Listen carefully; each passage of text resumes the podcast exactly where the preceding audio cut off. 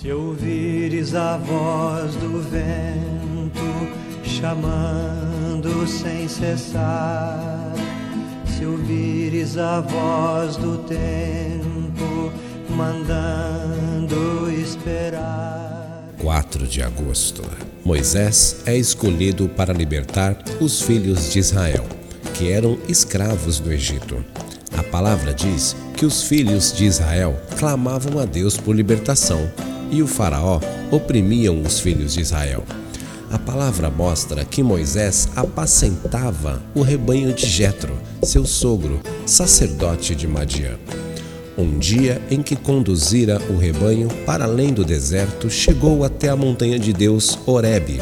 O anjo do Senhor apareceu-lhe numa chama que saía do meio de uma sarça.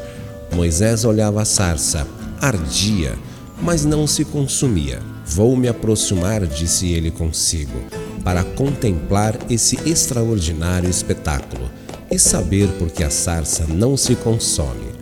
Vendo o Senhor que ele se aproximou-se para ver, chamou do meio da sarça: Moisés, Moisés, eis-me aqui, respondeu ele.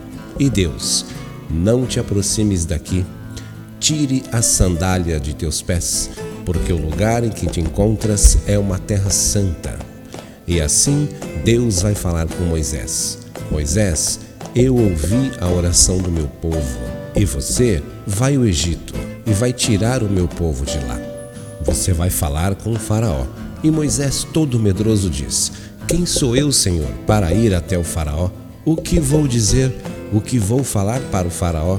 Faraó é alguém poderoso que oprime, violento, não tem Deus no coração. Mas Deus vai preparando Moisés. Moisés, você vai, e quando o Faraó perguntar, você diga: O Senhor me mandou aqui. Eu sou, me mandou aqui. Como nós podemos ser Moisés hoje?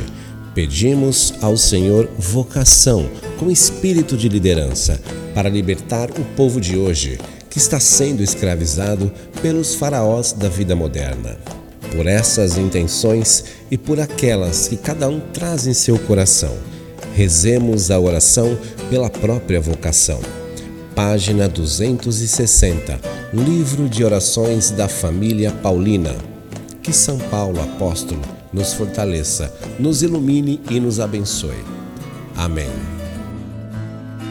O trigo já se perdeu, cresceu, ninguém colheu, e o mundo passando fome, passando fome de Deus. A decisão é tua, a decisão